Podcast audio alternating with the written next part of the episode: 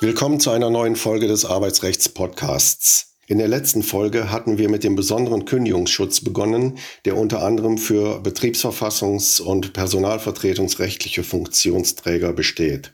Diese Personengruppe hatten wir abgeschlossen und fahren heute mit den schwerbehinderten Menschen der Mutterschaft und der Elternzeit fort. Die Kündigung eines Arbeitsverhältnisses eines schwerbehinderten Menschen durch den Arbeitgeber bedarf der vorherigen Zustimmung des Integrationsamtes.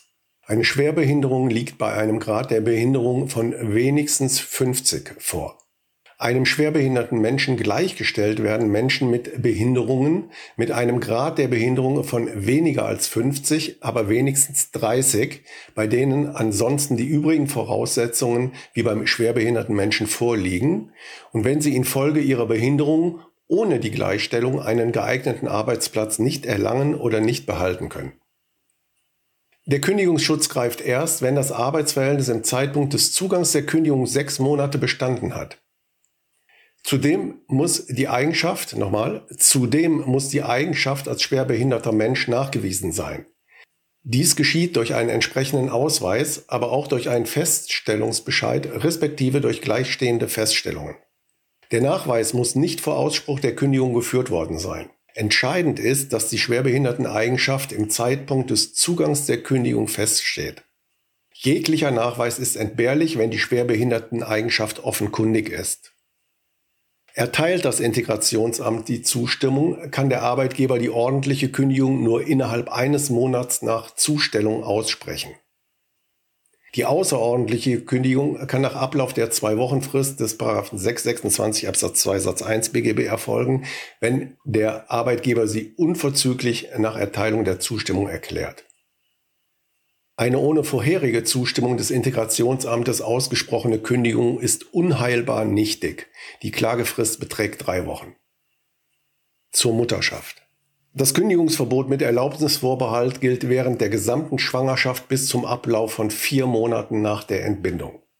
Durch die Neufassung der Vorschriften sind nicht mehr nur Arbeitnehmerinnen, sondern Frauen während der Schwangerschaft bis zum Ablauf von vier Monaten nach einer Fehlgeburt nach der zwölften Schwangerschaftswoche und bis zum Ablauf von vier Monaten nach der Entbindung von der Vorschrift erfasst. Die Schwangerschaft muss im Zeitpunkt des Zugangs der Kündigung bestehen. Für die Feststellung kommt es auf das Zeugnis des Arztes oder der Hebamme an. Der Arbeitgeber muss positive Kenntnis von der Schwangerschaft haben. Die Kenntniserlangung binnen zwei Wochen nach Zugang der Kündigung reicht aus. Selbst nach Ablauf der Frist besteht Kündigungsschutz, wenn die Schwangere die Mitteilung unverschuldet, das heißt in nicht zu vertretender Weise unterlassen hat und sie unverzüglich nachholt. Das Kündigungsverbot besteht nicht, wenn vor Zugang der Kündigung die zuständige Behörde zugestimmt hat.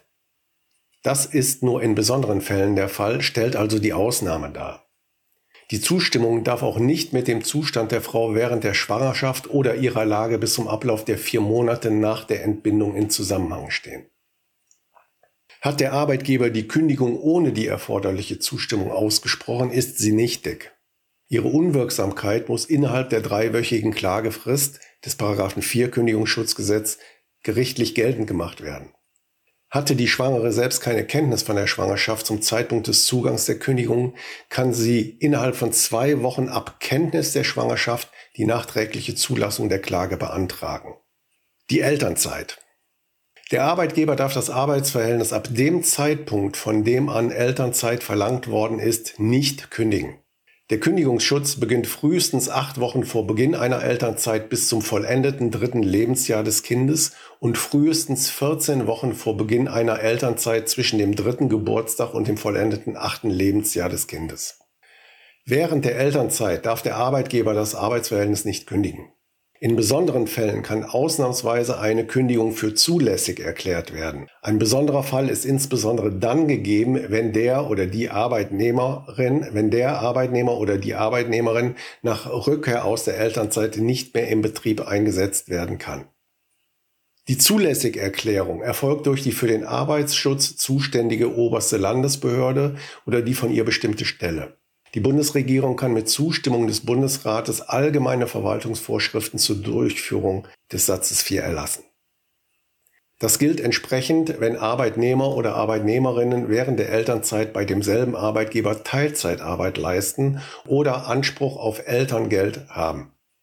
Die Elternzeit muss wirksam in Anspruch genommen worden sein. Das heißt, sie muss spätestens sieben Wochen vor dem Zeitpunkt, von dem sie gewährt werden soll, schriftlich verlangt werden.